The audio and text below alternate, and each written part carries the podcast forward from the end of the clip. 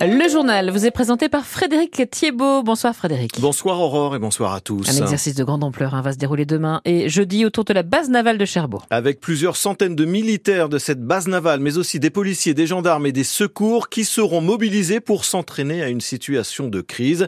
Exercice baptisé Manord et qui ne va pas passer inaperçu à Cherbourg. Le capitaine de vaisseau Paul Brossolet, adjoint au commandant de l'arrondissement maritime Manche-Mer du Nord, nous donne les grandes lignes du scénario qui est prévu à partir de demain. C'est un scénario du type tueur isolé probablement, sur la, la partie extérieure à, à, la base navale, et puis euh, des actions euh, violentes type militaire directement sur la base navale. Euh, je préfère ne pas trop rentrer dans le détail du scénario, puisqu'évidemment les joueurs ne sont au courant de rien. Qu'est-ce que les gens de Cherbourg ici vont, vont voir? Ils vont très probablement voir des mouvements euh, de voitures de, de, police et de gendarmerie, des services de secours, du SDIS, de la base navale vers l'hôpital par exemple. Ils pourraient éventuellement entendre des tirs à blanc. C'est éventuellement possible, même si ce n'est pas complètement certain. L'intérêt pour nous, c'est essentiellement la coordination des services à tous les niveaux, à commencer par les communications, la compréhension de même de nos termes euh, entre les, les, militaires et les civils, euh, les termes que l'on emploie dans la gestion de la crise, toutes ces choses-là, il faut qu'on s'acculture mutuellement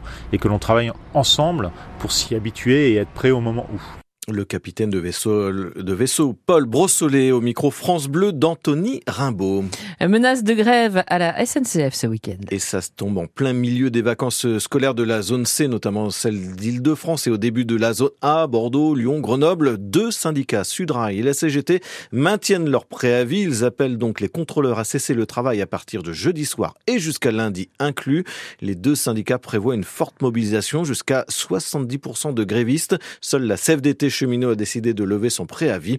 Le PDG de la SNCF, lui, espère sauver les destinations neige et si vous devez prendre un TGV ou un TER, la SNCF vous informera demain euh, de votre train s'il roule ou pas ce week-end.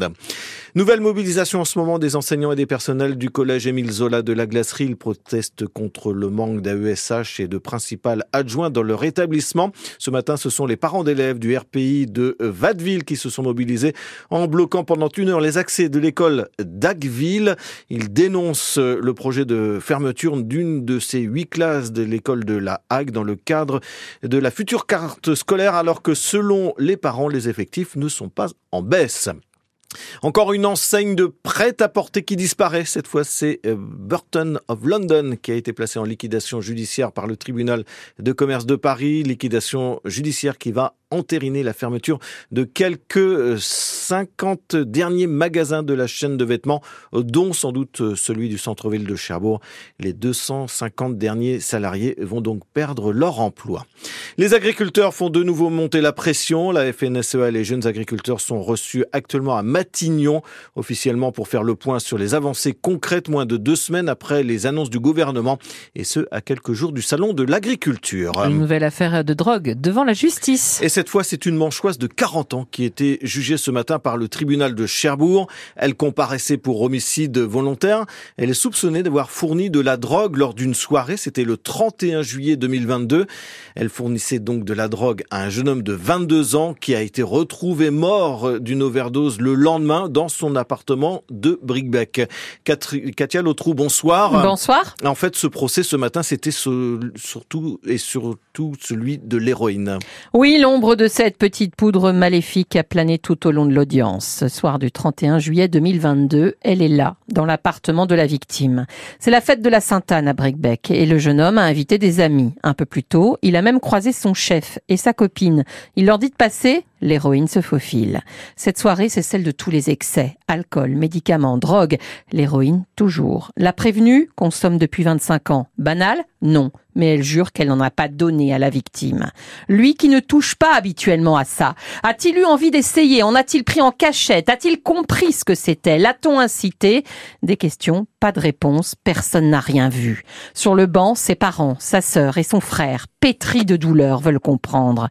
Sa mère se lève et entre deux sanglots trouve la force d'articuler mon fils est mort, on nous l'a arraché, on a besoin de la vérité. C'est cette maman qui a retrouvé le lendemain son enfant inerte et froid sur le canapé du salon. Cette maman qui ne voulait plus vivre. La substitut du procureur l'entend.